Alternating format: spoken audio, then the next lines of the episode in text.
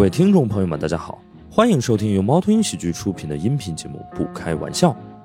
想要加入听友群，可以关注公众号“猫头鹰喜剧”，回复“听友群”，小助手会把你拉进群聊。啊，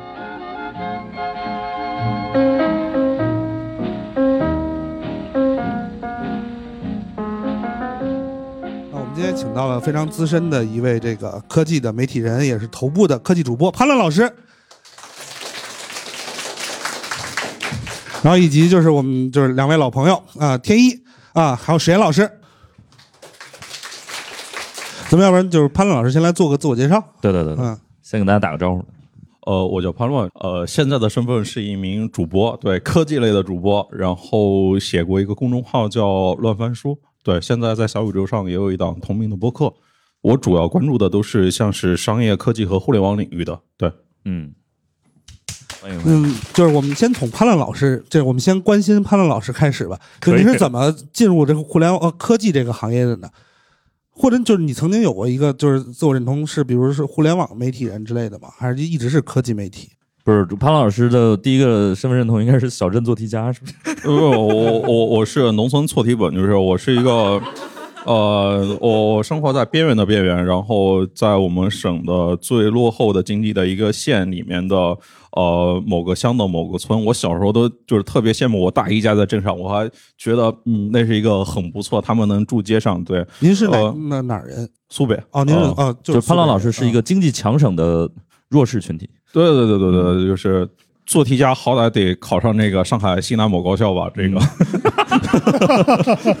像我们这种二本学生就不配叫做题家。对，但是但你如果说跟同龄的人比，跟当时我所处的那个阶段的人比，就是因为我是零七年参加的高考，在当时能考上一个二本院校，在我们县里面也还算不错了。嗯，对你如果说从这个维度来说，也还行。嗯，对对对嗯对，但但呃，后来不是认识这些不同的人太多了嘛？OK，对吧嗯就是所有人都在抢这个 title，我觉得我不配，你知道吧？OK，所以后来就怎么进了这一行呢？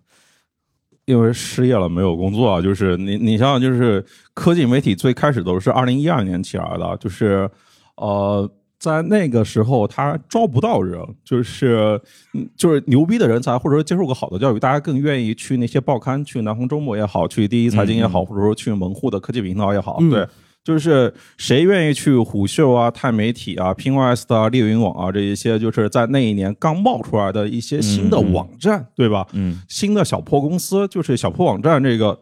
在二零一二年的时候，这些科技媒体就是打开了胸怀，容纳了很多就是我们这些二本学生。对对对对，就是感谢时代。在在后来的时候，半年后我发现，就是我们公司一半人都是北大的，哦，对，就用了半年，就这么快。哇哦那您当时就是还记得，就是比如你们呃入职的时候面试，或者说他筛简历，他更看重的是什么吗？哦，我我没有经历过筛简历这个过程，因为就是我我之前一直看那个，因为虎嗅是呃中国企业家之前的主编他创办的，然后我之前一直看中国企业家的那个往年好多年的杂志，所以我也会在微博上跟他一些互动。是一个互关的关系，就是像我们这种二本生想要改变自己的话，其实只能是靠呃自己不断的那个获取信息和在网上做一些更积极的表达。如果你回头看的话，呃，其实很大一部分就是其实都是靠写作后来改变自己人生的轨迹的。对，嗯嗯，呃，我想问，就是石老师跟天意一个问题，就是你们在上大学的时候，你们在看一些什么媒体吗？得看一看大家是在哪个年纪上大学的。呃，对其实咱们几个人差不太多，但是天一是就是从本科就是在国外，啊、对对对，嗯对，所以就是你看的是一些现在国内看不到的媒体。呃，就以前国内也看不到吧？OK，石老师那会儿。我应该那会儿还看《南方周末》吧，对对，对吧？啊，？八如我是零三年到零七年，所以就是在我看《三联生活周刊》，然然后石老师看《南方周末》的时候，嗯潘老师在看《中国企业家这就是差距。对对对 对，对对对就是咱们还是文艺青年啊。对对我也看到方周末的，只是说后来我在 follow 了一群就是相关的更激烈的一群人。我从大学毕业开始 follow，然后等到我大学毕业的时候，我发现四年他们没有什么进步。我觉得他们就是，并且拿这个事情当成了他们的一个跳板，就是你知道吗？啊对对对做成了生意。我都觉得这些人水平好 low 啊，所以我后来就关注商业去了。对我，哦，就是对对对，我之前是一个纯正的愤青，但我还是会好奇，就是您是从什么时候以一种怎样的心态开始去看《中国企业家》这样一个我今天才知道的杂志？对，呃，我我当时看很多的杂志，像《三联》《南方周末》我都会看，然后像是《第一财经》《财经》《财新》我都会看，就是因为，呃，就是我是在徐州读了一个二本院校，然后我并没有什么事情可以干，就是我能够排遣自己的时间，只能是。去网吧，但是我去网吧也是去刷那个 Google Reader，那个每天都是九百九十九家未读那种，对。然后就是每节课带一本杂志去课堂看一看，对，因为、呃，就就就就就是我觉得我的老师讲课的水平可能不够好，然后我对我所学也并没有多高的兴趣。对对对，但是你就看那些大佬、那些企业家，你是一种什么样心态？就是你想成为他们？没有没有没有没有没有，就是并没有，只是纯的一个，我觉得这个行当它变化更多，更更觉得更好玩一点。我记得最初我看到百度的的时候，它还是一个被中国企业家评为鲨鱼苗的那个时候，就是创业公司的种子，就是看这些，就是后来称为独角兽，对对对那会儿叫鲨鱼苗对对。啊。哦，对这一行呢，就是其实是你如果真的看的话，其实就是互联网这一群人是，呃，真的完全脱离了体制背景，就是你凭自己的那个知识，就是脸红变成中国首富，在二零零五年的时候，就是真的给很多人非常大的刺激。零五年还是零六年，百度上市，然后李彦宏变成中国首富，他才是正儿八经的小镇青年、小镇做题家啊，就是山西的阳泉的这样一个普通的年轻人，就是因为进入了互联网，参与到了创业，然后就写代码能写成中国首富。你想想之前的中国首富都是谁，对吧？都是那些搞地产的，或者说其他做那些倒卖生意的，就是 就是跟权贵这个谱系、资源这个谱系的，对，就是你想想，从那个陈天桥、丁磊开始，到脸红开始，就是因为脸红他是真正的写代码的人嘛，哦对，就前前面两个可能都不够纯粹，对，就是你你想想，就是一个普通的就是。呃，知识青年就是可以凭借自己的手艺变成中国首富，我觉得这个时候给很多人一个非常强烈的刺激。后来就会有越来越多优秀的年轻人，因为在座可能有背景的人也不多啊，就是我以为说在，我以为说在座优秀的年轻人也不多啊，大家都很优秀，只是没背景啊。对对，呃，所所所以说，大家更愿意去这种更有回报可能性更大的行业里面去尝试嘛？对，嗯嗯，呃，所以所以就是更呃想要了解他们这些人的一些状态，是吗？呃，其实当时也并没有，只是看一些的不同的信息，然后的确是觉得商业这个至少圈子更有技术含量，商业这个圈子比较有技术含量。它变化更多嘛。啊，明白明白，OK，尤其尤其是它的嗯、各种的事情都跟大家的生活是息息相关的呀。就比如说，嗯。嗯、大家上学的时候，我我不知道在座年纪啊，上学的时候用人人网的举个手。人人网啊，你看啊，哎呦哎呦哎呦，还是有一些还是有一些暴露年龄了，嗯啊，暴露年龄了，对对对对对，就是我我当时就觉得人人人网为什么就是这么傻逼啊？为什么就是 的就是 就是顶了中国 Facebook 上市，结结果就是很快就是就是，泯然众人矣啊！就是这些东西，我对它我感到好奇啊，对不对？哦，OK，那你去就是聊过吗？我我没有聊过，我跟那个一些后来跟一些相关的从业的人或者当事人聊过，就是所以说我后来做的内容的很大一个方向都是做这种科技考古挖坟这个系列的。你考过啥古啊？就就像人人网这种吗？呃，就譬如说，呃，我举个例子，我考过微信，就是大家都在使用微信，对吧？但大家知道微信是从哪儿来的吗？微信的前身是什么？微信的前身是一个邮件，它是那个、呃。就是从 QQ Mail 来的，是从 QQ 邮箱来的。就是微信最初它是一个邮件系统，所以说，呃，它它的很多的习惯都是从那个邮箱那个框架过来的。包括哦你如果想要更好的理解今天的微信的话，你可以看一看当年就是张小龙在 QQ 邮箱里面都做了一些什么样的尝试。就譬如说朋友圈，它为什么会有这个产品的出现？嗯如果大家有在当年二零一零九年、一零年前后使用过 QQ 邮箱的话，应该会记得里面有个东西叫做广播。对，在广播那个东西，就是当时谷歌它就是为了应对 Twitter，它出了一个叫 Buzz Google Buzz，对，就是一个类似于就轻博客的这样的一个东西。广播有点是跟那个东西类似的，但是后来就是一点点一直变成了今天的朋友圈。对我就是呃。就是所有没有目的的行为都有一个结果在等着，就是冥冥之中其实都是有前面有一些鲜艳的东西在那边的，所以我会对于呃，而且因为我做考古的话，它的史料会更多一点嘛，对，嗯它不像今天，譬如说你去问呃 TikTok 当时跟美国到底怎么回事，为什么会被办掉，然后比如让你就是关掉怎么回事，当事人可能也不愿意跟我说，呃对，因为他比较敏感，但过了这个时间点，对，啊，OK，我那会儿做互联网的时候，我们也做科技考古，是吗？就哪两个老板之前为什么闹掰了，或者是他们是因为什么事情关系不好，当时发生了什么，谁先骂了谁一句话之类的。你这叫科技吃瓜，我觉得 对，有没有点正经事儿？这个可不是科技考古，我们还有脱口秀考古啊，就这种类似的，就是也有两个演员啊我觉得任何一个行业都都可以，都有对对对，对，就比如说今晚八零后，对。后来为什么不播了？哎 呀哎呀，我们聊聊互联网吧。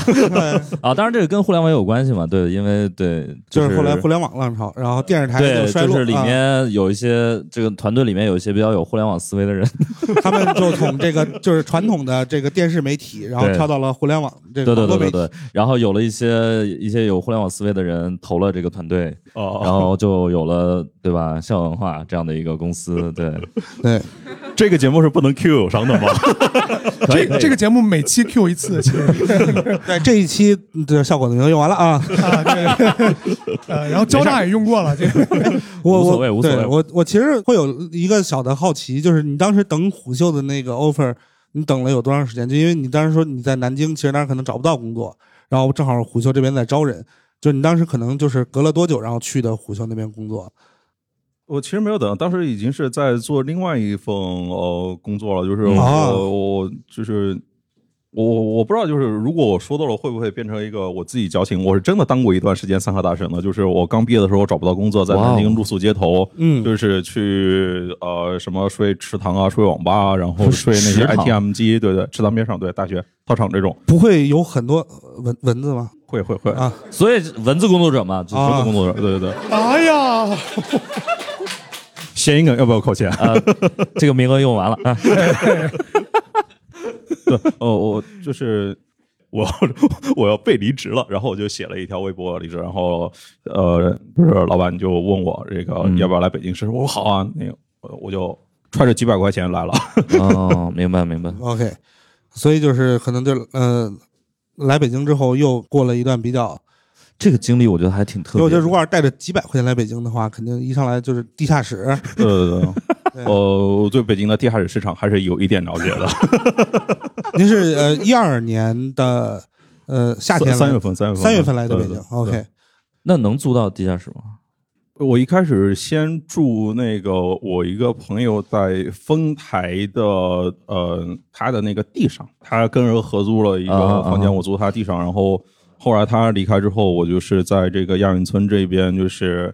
呃，租地下室就是呃，这个经历我我我之前说过，我印象特别深的就是十年前，二零一二年，呃，北京下大雨，我不知道大家有没有印象。二零一二年七月二十一号，北京下大雨，就是淹死了不少人。我就是恰好在那一天从地下室的二层搬到了那个地上的一个厨房里，然后呃，我那天晚上下去看的时候，就真的嗯所有东西都在那个。往外面就是被涌出来嘛，那些东西就是因为嗯水真的特别特别大，所以我后来看到寄生虫就是就是他们那一家子哦回去那个片段，我觉得哇操，有点那个熟悉，这可能就是艺术化的表达，对明白明白，就是你真的经历过那个，对，对对。可以可以，这个但但我觉得都挺好玩的，都是不同的人生经历。对对哦 OK，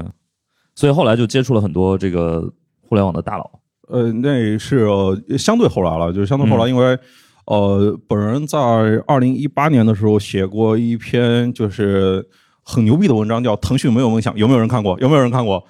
就是那我看一看，看过的人给我举个手。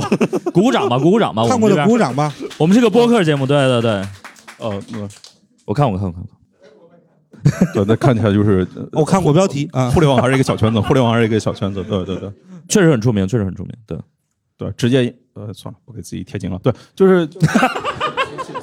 反正就当时就是呃，腾讯所有高层基本上全回复过，就朋友圈，然后各种截图，然后对，嗯，呃后来被证明是假的。那你不是后来见了，比如什么张小龙这种我全都见了，就是大家有头有脸那些人，我全部都见过。就是上来就说啊，久仰久仰，就是那篇文章没。有没有没有没。我 我我觉得就是，他他们也可能就是每天要见很多人，我只是他们见其中的一个。对，OK，嗯，好的。然后有点司马迁的感觉，就是那个。哦，怎么变成采访我了？这个 就是我我跟啊我们还是说说互联网人吧。互联网互联网 对，说互联网。但是你见的互联网人比较多嘛？对对，然后我要不然我我我讲讲我的互联网的经历，怎么就突然？怎么就突然跳到你了？让潘老师稍微歇一会儿啊。对我是这个一一年因为有背景，然后进的互联网行业啊。对，因为就是我们这个节目有一个就是很火的嘉宾，就是我我爸嘛。对，然后就是对，对，就是他，因为当时就是，呃，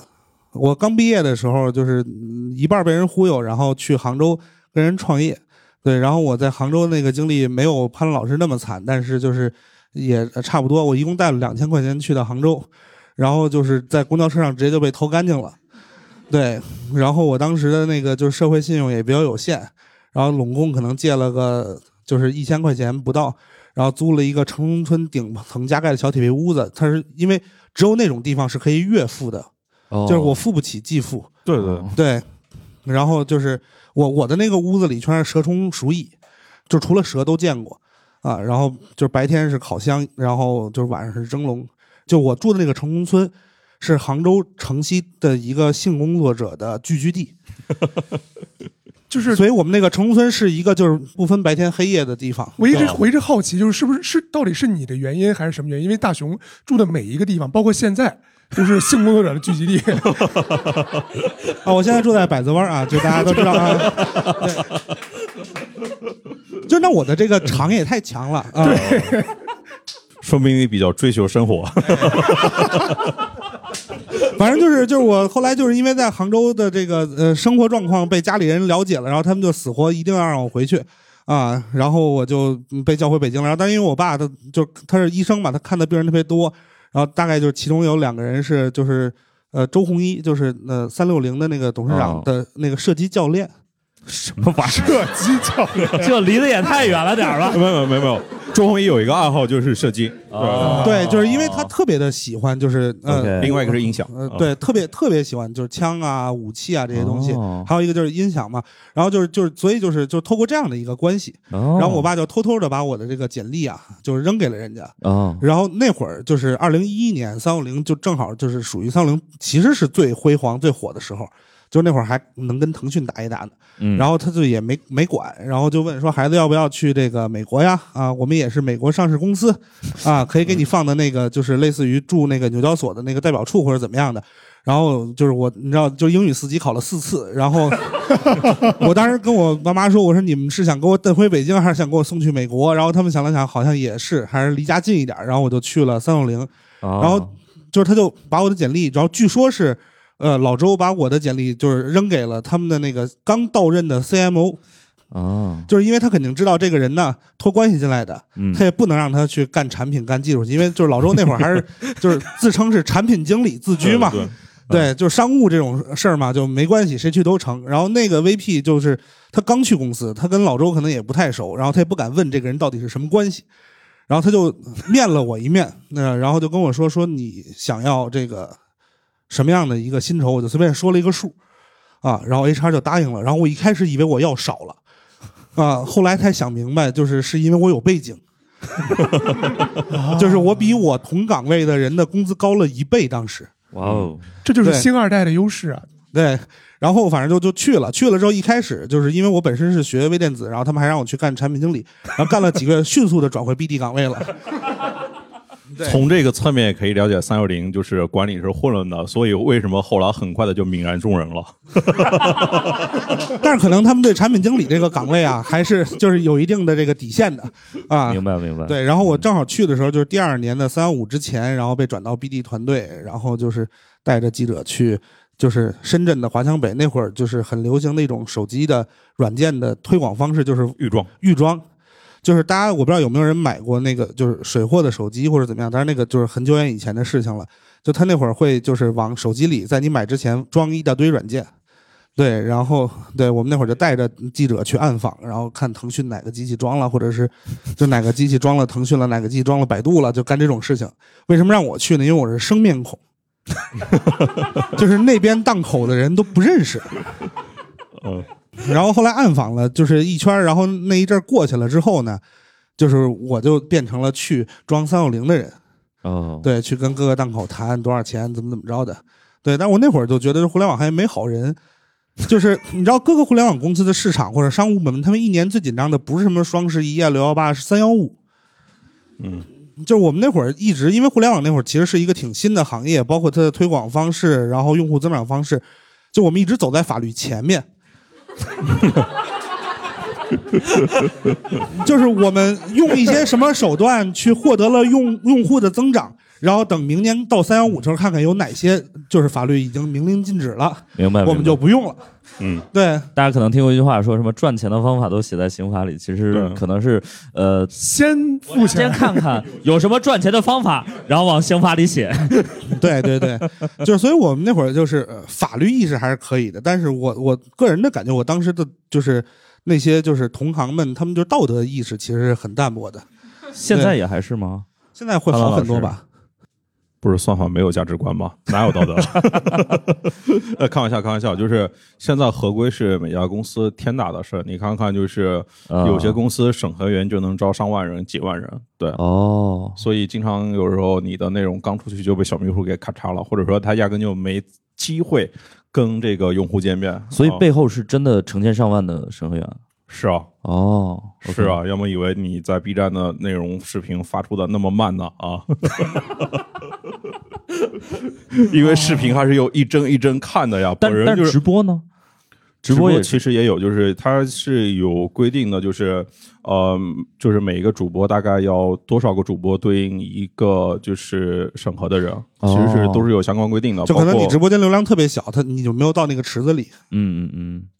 呃，跟你流量大和小没关系哪怕一个帖子没人看，但是它有相关的内容的话，也可以让你的 APP 被拔网线。其实之前这个行业里面发生过那个。搜去故意的陷害积木，对吧？哦如果大家啊有印象，发生过这个事情，他其实就是让自己团队的人呢去里面发一些脏东西，然后截图去举报。对，其实那个东西只要你举报就 OK，他就做效，只要你存在过。对，只要他那边就是接收举报那一个瞬间他在，所以他跟多少人看他没有关系。所以早些年就是互联网里面有些特别肮脏的手段，就是我给你去投放一些乱七八糟的内容，然后你就会在监管那边吃比较大的风险。哦，这种一般都是就是 BD 团队，也就是我们那种团队去干的事情。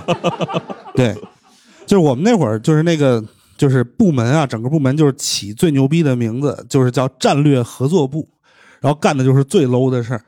对，包括什么各种合作伙伴、对手把你的东西下架了，然后怎么怎么着的，我们就全要去负责去处理。我记得我干过一个特别没有人性的事情，当然也是领导逼的。当时就是呃，百度有一段时间把三六零给下了，然后最后双方大佬谈拢了之后，他们就就是要求，就当天晚上必须得上线，嗯，就是涉及到老板面子的问题。然后呢，就当时正好是一个五一的假期，然后就是等于他们百度的那个应用市场会有就是运营的人嘛，然后他们就说运营的人已经放假了，并且生病了在医院打点滴啊，然后他不来就没法上啊，就当然对方那个也是一个说辞，然后我当时接到的指令就是去开车到医院接那个人。哎呀，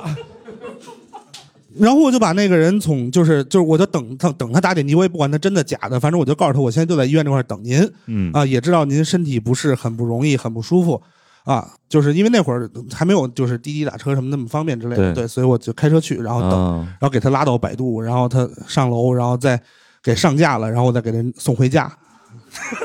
对，这就是时代的局限性。现在百度那边只要说哦，这哥们儿健康宝弹窗了，对，嗯，对吧？就甭管真弹假弹，你也不能去。是啊，不是那我可能至少得要先就是，呃，坦率讲，就是如果是就是呃他健康宝弹窗了，就是我可能要受命找人帮他把弹窗消了，并且把它蹬回工具。那会儿就这么极端，嗯，对，那会儿那会儿真的就是说是嗯就是你要什么办法都要想，对，然后可能就是一个面子问题。对，呃，这个就不是一个就是免费的播客节目里可以听的了啊。对我，我有一个疑问，我有一个疑问，就是我要把这个话题转一下，就是我一直有个疑问，就是我对互联网公司是有恐惧的，因为我特别喜欢看就是科幻小说、科幻电影这种东西，很多那种近未来的设定里面，就是一个呃伟大不掉的超级公司，它会有无限的话语权，它掌握了各种的就是经济资源，然后它可能会变成一个在某些国家，肯定不是我我国哈，在某些国家超过政府，甚至是就超越一切的存在。你们作为从业者，会对这个东西大概是一种什么样的看法？你觉得这个东西会发生吗？还是它只是一个？呃，这样我先就是简短的说一下我的观点，然后潘老师可以来就是回答一下你的问题。就我那会儿完全没有这种想法，就我觉得平时共事这帮人怎么可能他们哪有这本事？不，但你想想，就比如说某些软件，它掌握了你所有聊天的数据，它甚至啊掌握了你一半的花钱的习惯。啊、就是其实，在我们在他面前是没有秘密的嘛。你担心什么呢？我呃，就是 啊啊，我一直很好奇，天一在担心什么？对，就整啊天说，哎，万一我的意识 就是比如我我就是我这么说，就是我如果要是真的想要调一个人的什么什么信息出来，是一个巨费劲的事情，是所以我就是也不会有你这种担忧。去找那个社工群，就现在可以很简单的去找到大家的开放信息。嗯对呃对，对。然后，然后我我说的点是说，就是说，所以你在担心什么？呃，你的聊天软件不会暴露你的秘密，就是大家在这一点上还是应该相信微信的。对，就是张小龙和马化腾，他也没有资格来看你的，没有权限来看你的内容。大家所有的微信内容都是本地存储的，并不在云的。腾讯的员工并没有这个权利，出卖大家信息的是输入法。对，是输入法出卖你，所以经常会有说啊，你刚在群里面聊完一个天，然后就是你的朋友圈的广告里面，然后你的头条里面，然后你的京东里面给你推了相关的内容，那全他妈是输入法干的事儿。就是我在不是，就是这样这样，我来讲一下，我来讲一下，是这样，就是因为我在不止一家输入法工作过，就所以我现在可以说这个话啊。对，就是我就不说哪，就是我们跟手机厂商去谈一些预装的合作，就是你们能拿到一个手机的时候，里边就有某某输入法。手机厂商会经常跟我们要的一个条件，不是管我们要钱，就是我们他希望能够拿到我们就所谓的上屏词的数据，就是他需要那希望能够知道用户就是都输入了什么东西。对，就是这个确实是存在的，但是就是在我和手机厂商就是谈判的过程当中，我们从来没有答应过这个条件。对，因为这个级别的条件不是我就是我这个级别的人能答应的。就也不是不能答应，就是就是就是肯定是我不答应了之后，然后再上升嗯。啊、但是到最后反正都谈成了嘛，啊。对。结果导向，结果对。啊、就包括大家在使用一些所谓的桌面叉叉叉软件的时候，呃，你在输入自己的各种账号的时候，其实都会有人帮你去默默的存个档的。所以，呃，对，呃，那那个语音语音会出卖你吗？什么语音？语音输入，比如说呃说话，就是坦率讲就是会，但是就是没那么那个啊、嗯你如果是通过微信的，我真的是可以。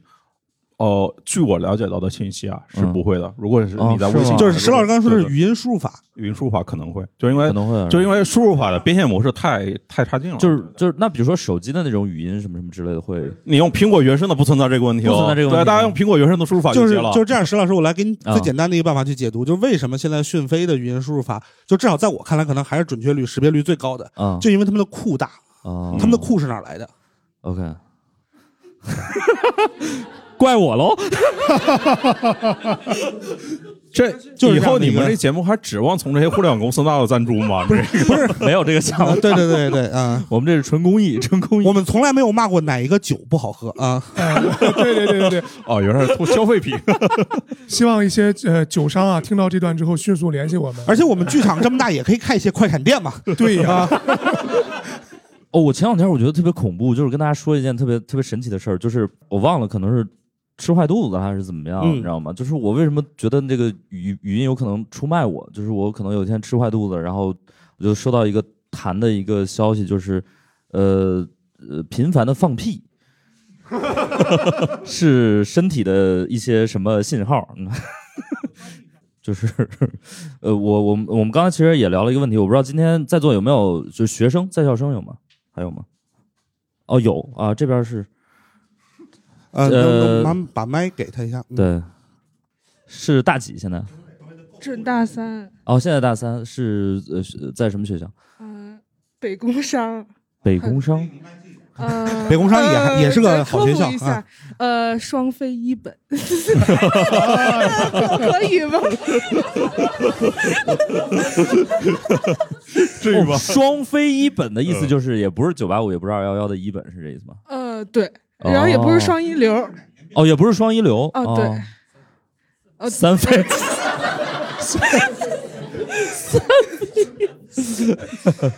OK，但是是一本，嗯，对。呃，对那，直接说一本不就行了吗？就就是双飞就显得 双非。OK OK OK，所以今天是为什么会来听这个呢？是感兴趣吗？还是嗯是想要从事互联网行业吗？未来？啊，不是，我我很坚定，呃，这个不能往进跳，我就想进一个小外企，朝九晚五那种，现在还有这种外企吗？对，有的呃你说的是国企有的有的有的，就是这种，就是稍哦微放松一点的，哦，你是学什么的？我很好奇。学市场营销的。等于什么都没学。台上的潘乱老师，更坑了，更坑了。对对，对对对，OK。所以没有想过进互联网，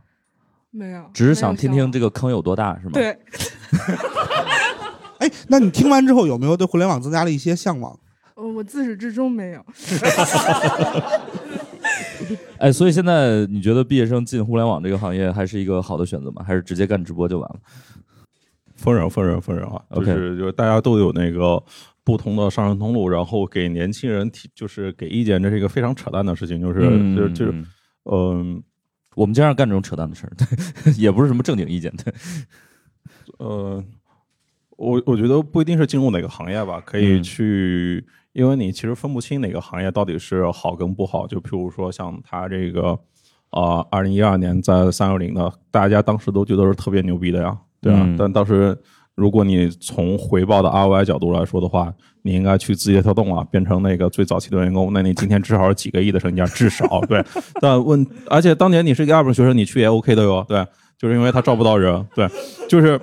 但大家其实并没有这个能力去做出这种判断嘛，所以更靠谱的事情就是不要去看哪个行业，去看一个好，去跟一个好领导吧，然后一个好领导，一个好老板可以呃，在你未来的这个职业发展的路上帮你很多，对，所以说不一定是挑行业，然后是看，呃，你你能更能够选的就是一个。好领导，什么是好领导？就是你，你觉得他未来就是是你几年后想要成为的那种人，对对。史岩老师就是好领导，求生欲很强，但是但是我觉得就是确实潘老师刚才说那个好领导这个事儿很对。嗯，就我其实，在三六零的时候也是碰到了一个好领导，对，因为我就是之前有多次讲过，就是我有很多朋友都进去了，然后我本身呢希望今天跟潘老师找一找共鸣，嗯，嗯没想到没找到。就我以为只要是在那几年做过互联网的人，身边一定或多或少会有一些人进去。嗯嗯，对，但是因为你们做了投放，处理大量的预算，但是我们这种是码字的编辑，就是工资都那么少，怎么会跟钱产生关系呢？啊，就是因为我就离钱太近，对，反正我们那会儿就是就是就是呃三种可能性进去，啊，一种是就是他们可能自己出去做了一个渠道公司，然后他们以为他们还跑在法律前面，但其实法律已经把他们超过去，他们不知道，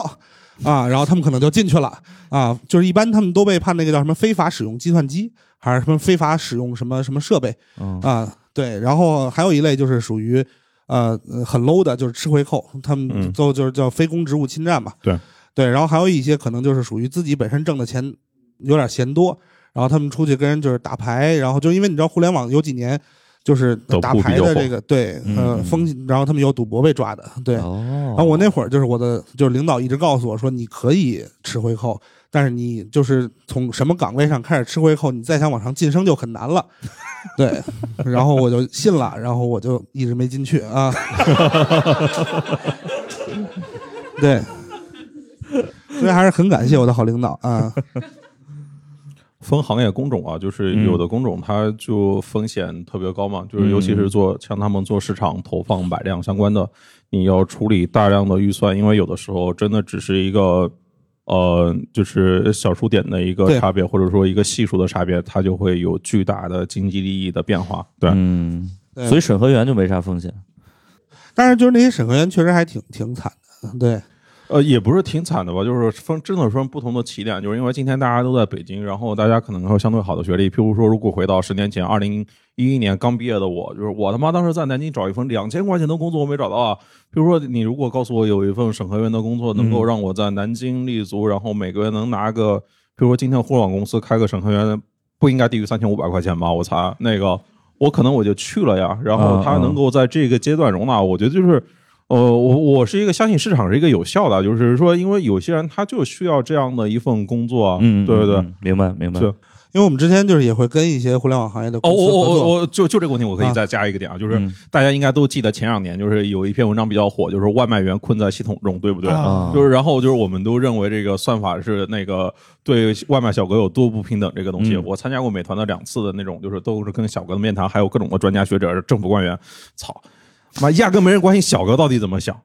对。压真的压根没人关心小哥怎么样，小哥想的就是我操，我能不能就是多挣点钱，然后我不要得到差评，得到差评的时候就是少扣我点钱，然后你不要就是把我的就是跑单的权限给停掉，嗯，对，就是审核，就是外卖员已经是一个很好的工种，我可以在这个城市里面到处跑，然后每个月我稍微勤快一点，都可能有七八千块钱的收入。嗯对，就是我不关心什么困难不困难系统中啊，我只关心我能不能多赚点钱啊。嗯，对，结果是因为就是大家对就就是对于他者的审视，对于他者的关怀，然后投入进去莫名其妙的关怀，就是就是没有人关心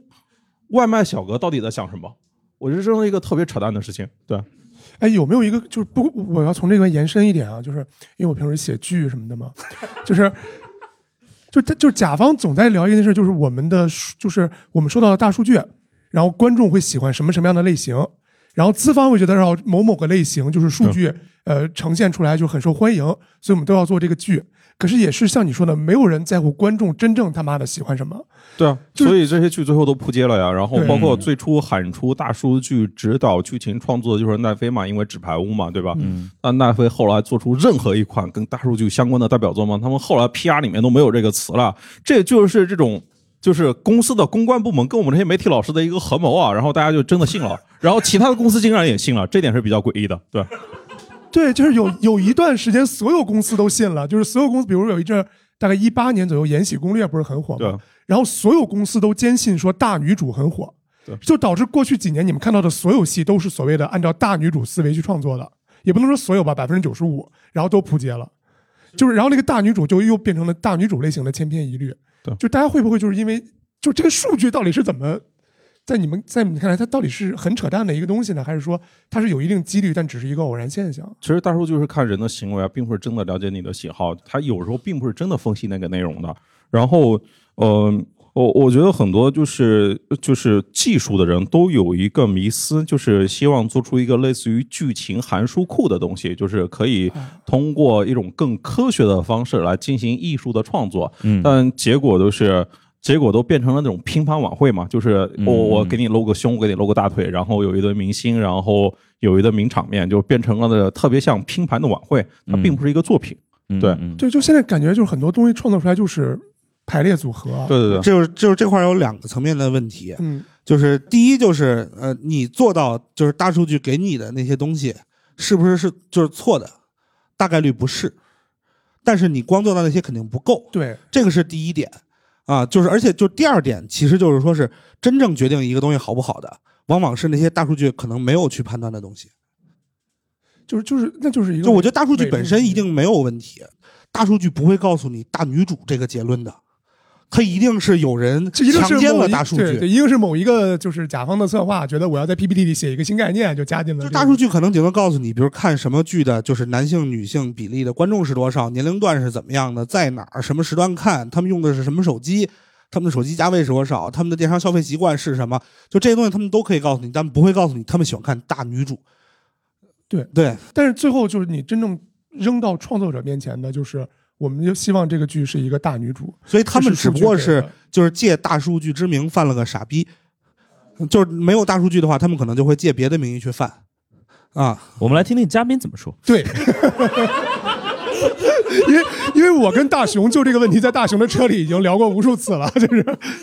我们听听嘉宾怎么说。我我觉得大家都是那个试图走捷径嘛，然后都是为了寻找某种确定性。所谓的大数据只是确定性的一种，然后就是说，呃，其实都是成功的捷径。你照着这样做，有这些要素就可以了。对，但是它。结果，这这个就是一一方面是所有人都一方面所有人都需要为这个成功找理由去找解释啊。明显就是，譬如说，我们都可能经历过某些特殊的事件，就是在回望的时候，都是我们记忆的一个重新的排序的组合。事实是不是那样？那不可能都未必了呀。对，但有可能就是别人拿着这些零碎的记忆的拼盘，然后就变成了其他人的那个创作的指导。对，然后呃，另外一个就是，比如说在呃互联网这个行业里面，其实大家你你如果换另外一个点来说，大家总在追逐什么是更大的一些东西，就譬如说。你如果今天回头来看，像社区团购这个赛道是属于如此愚蠢的一个赛道，但是就是在呃也就一年半之前吧，就是所有的公司全部都扎了进去。那是因为大家都是对于未来、对于增长，它有一个呃更大的一个预期。就是其实那大家都是分析那些最成功的，但是往往第一名是未必可以学的，对吧？嗯，就是你你看，所有人都是因为这个东西它特别火，然后产生了就是无数的追随者，但追随者往往不成功，就是因为。大家就是第一名的成功，它有各种乱七八糟的原因在里面，对，所以我觉得你有时候如果你真的有那时间，有可能就是多分析几个，你看看第二名、第三名是不是也是这样出来的。我觉得大数据是一个比较俗的词儿了，但是我觉得我们可以聊一个更俗的词儿，就是大环境，就是这两年的这个互联网的这个大环境，就是呃。那我我想知道是在这种环境之下，你因为你见的接触的从业者是很多的嘛？你觉得大家实际的这个精神状态或者是人生的状态怎么样？我我我觉得一部分是对现实感到无奈，另外一部分同时都在进行呃一些反思，就是因为当前的一些的社会现象，就譬如说，明显就是这两年就是突然一堆人冒出来反资本家嘛，对吧？就是呃之前你像。在二零一四年阿里巴巴上市的时候，马云说的是这个梦想还是要有的，万一实现了呢，对吧？但到后来就是大家都认为九九六是福报，这句话是一个完全是资本家应该挂路灯的事情，动不动他妈就挂路灯，就是连我这种他妈都有人说要把我挂路灯，我他妈哪跟哪啊？路灯招谁了啊？对，路灯招谁谁谁了？这么胖他接得住吗？对，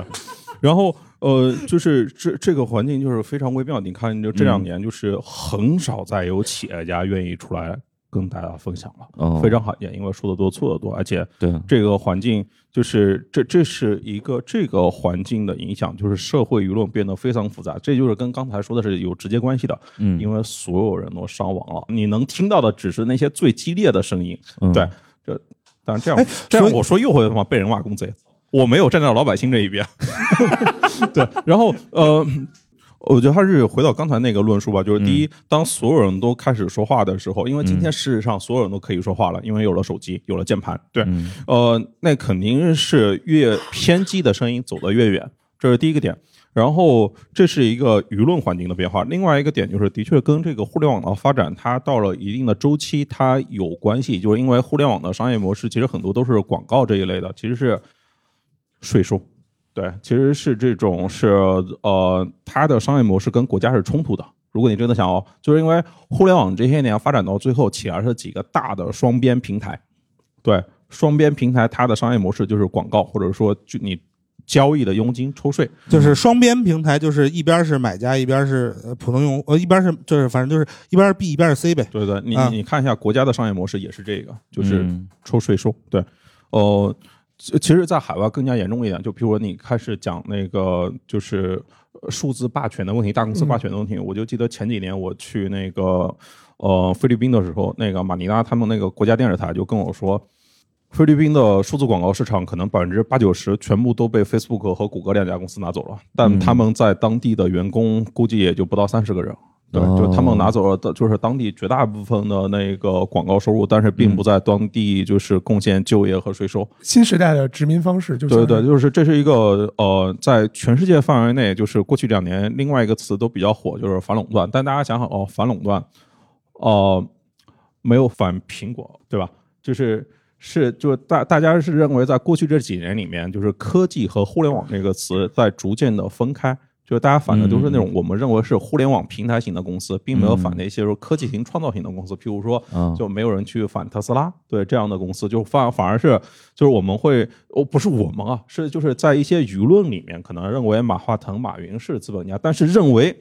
任正非认为曹德旺，哎，那是典型的企业家、实干家，那是就是大家会非常，呃，就是欣赏他的的，就是对，就是对于企业家的定义也发生了变化。那是因为科技跟互联网这个词有点是在分野，就是在分家。对，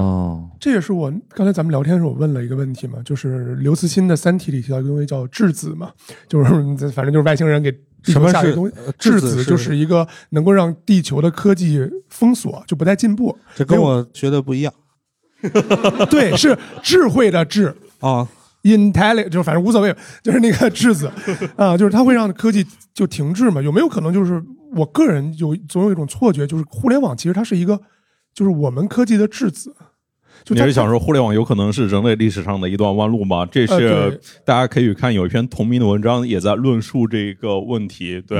呃，但但我觉得不是，就是我我还是一个非常的从呃社会进步的视角来看，没有互联网，大家怎么会知道有这场播客呢？怎么会有这场现场谈话的，就是录制呢？然后大家会产生的链接比那个大家小时候多了无数多倍啊！就是然后更多人的存在感，然后更多的机会机会。就譬如说，今天就是像我这种写不动的人，还可以在直播间里面继续存活啊录播课。你放早些年没机会啊！就是想想当年的直播，五年前的直播的条件都还非常不成熟。对，就是我是觉得是这种呃技术革命它带来的变化，就是。它对生产力的促进是更加的深远的，只是说今天我们对于平台经济这个事情，我们要真的就是把它反思一下，就是其实大家在反思的事情是在反思平台经济，是在反思那几个超级平台，就是因为他们除了就不断的提高税收，其他的好像也没有干什么新的事情，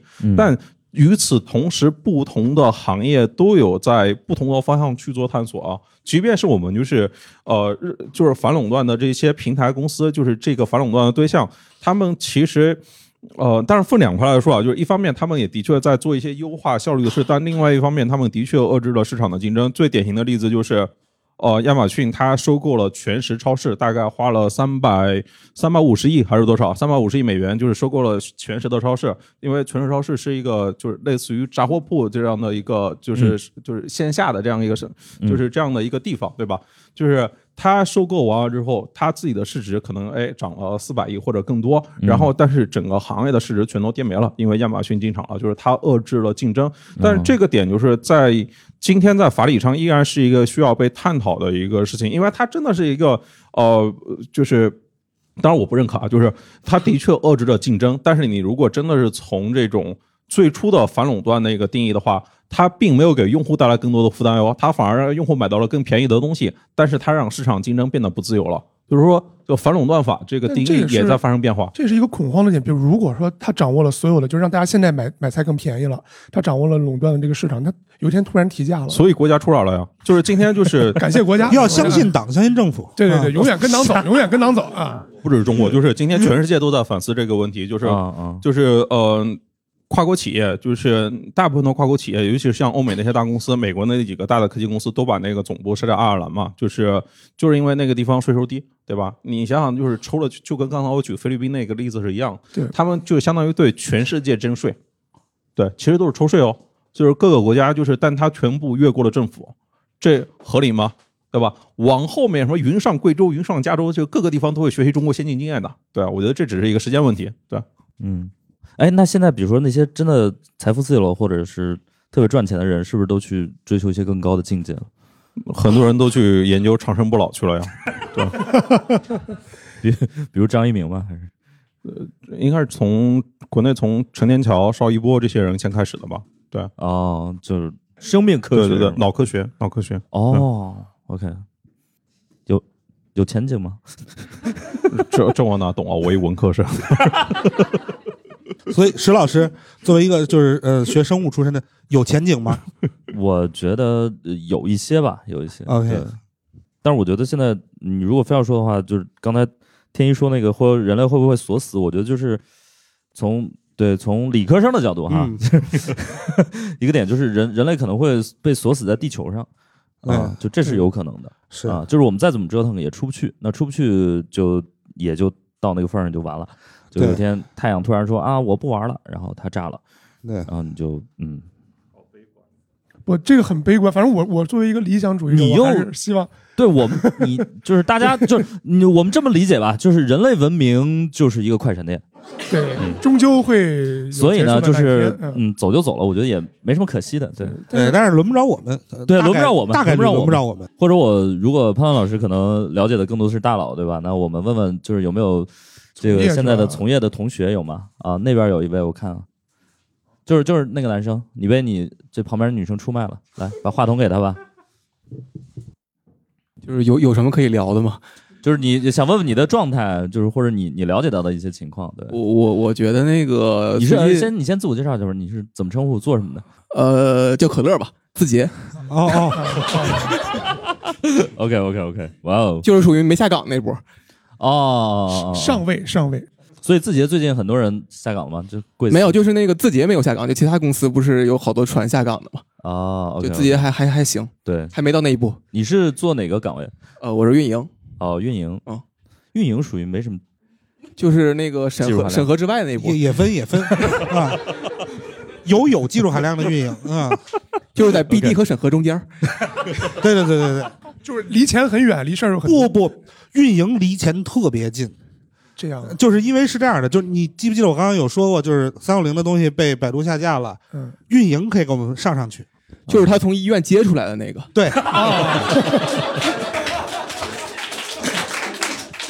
就是就是，对，就是所以我刚一个还问怎么解弹窗，就可能有这一个问题。对的产品的运营是就是在前几年有很多挣 under table 的收入的机会的，OK，对嗯，因为那个位置比就是我们遇到的现金值钱多了，对，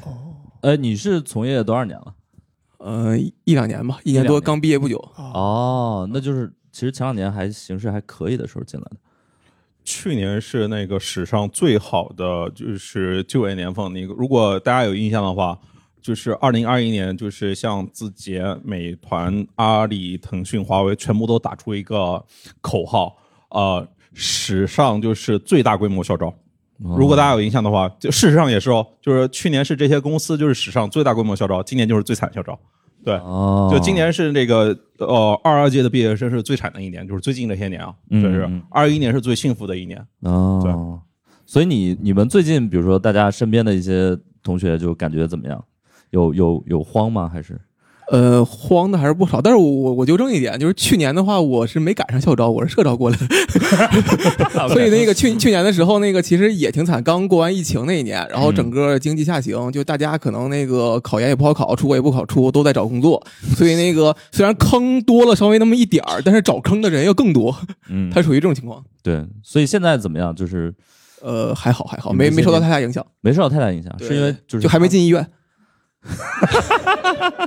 那哎，我我还有一个问题，sorry，就是因为同学很年轻嘛，就看刚刚毕业一两年，就是所以你肯定是在怎么说，在互联网行业里属于不会被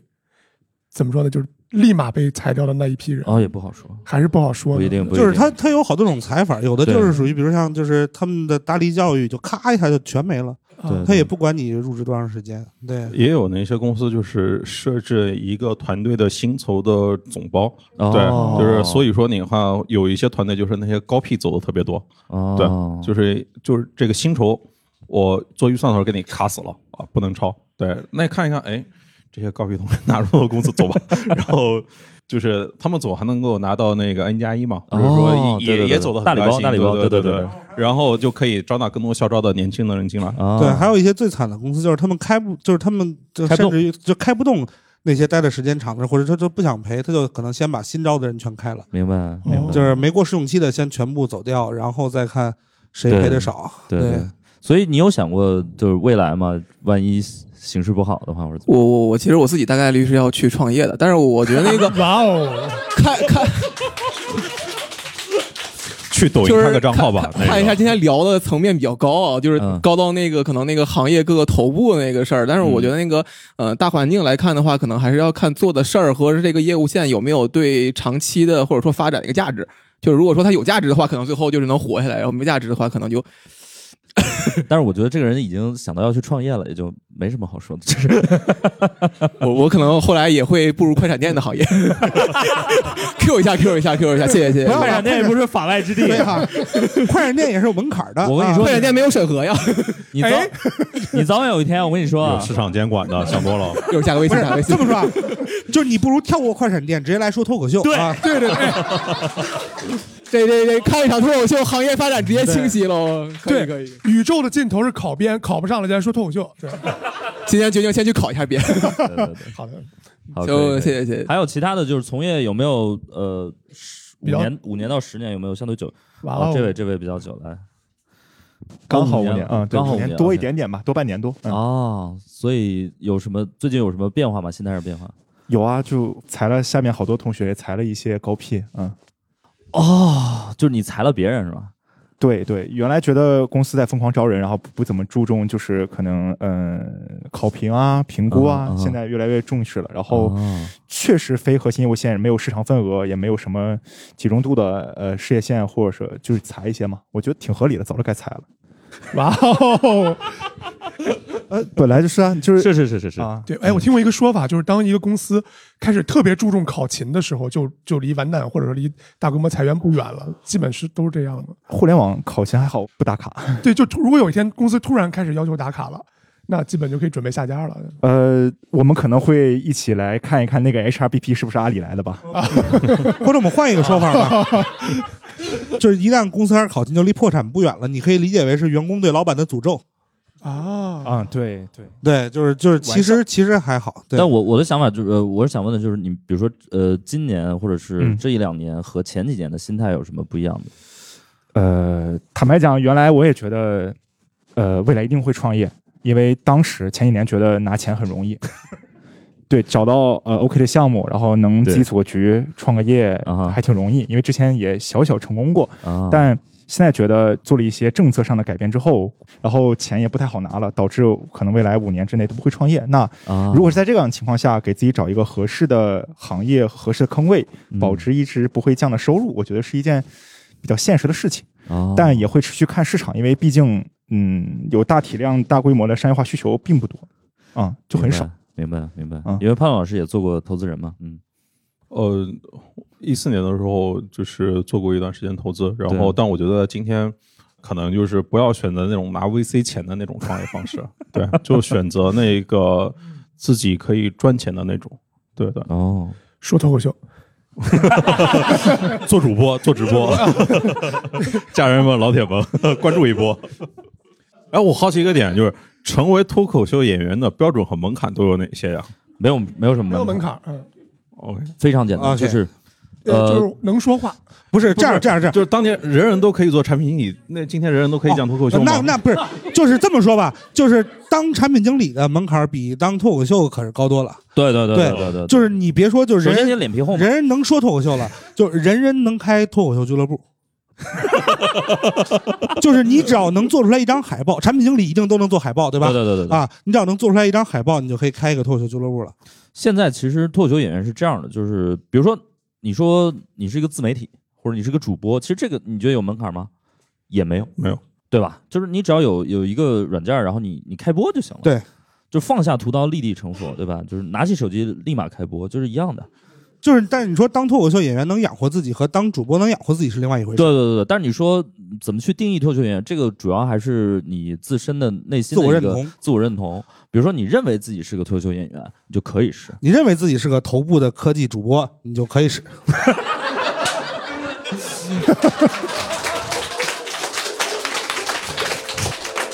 对吧？OK 你啊，我们终于在结尾的时候达到了高潮。啊，我们今天反正因为时间原因，待会儿晚上这块儿还有演出，然后我们今天这个录制呢就到此结束，然后我们最后还有两个小的环节，然后我们先合个影，然后发红包，嗯，天，要不然今儿你来发，行。然后后我会建一个群，然后大家用拿出你们的手机，就是张小龙做的那个软件，然后 右上角有一个加号，这功能很方便，然后发起群聊，然后也欢迎大家在小宇宙、喜马拉雅等各种平台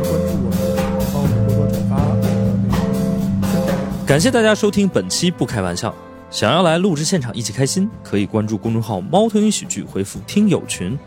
小助手会把你拉进群聊。我们会不定期在群内招募现场观众。最近我们还在上海开了一个新场地——喜剧集市，欢迎大家购票来看。更多精彩演出信息可以在公众号“猫头鹰喜剧”查看。我们下期再见。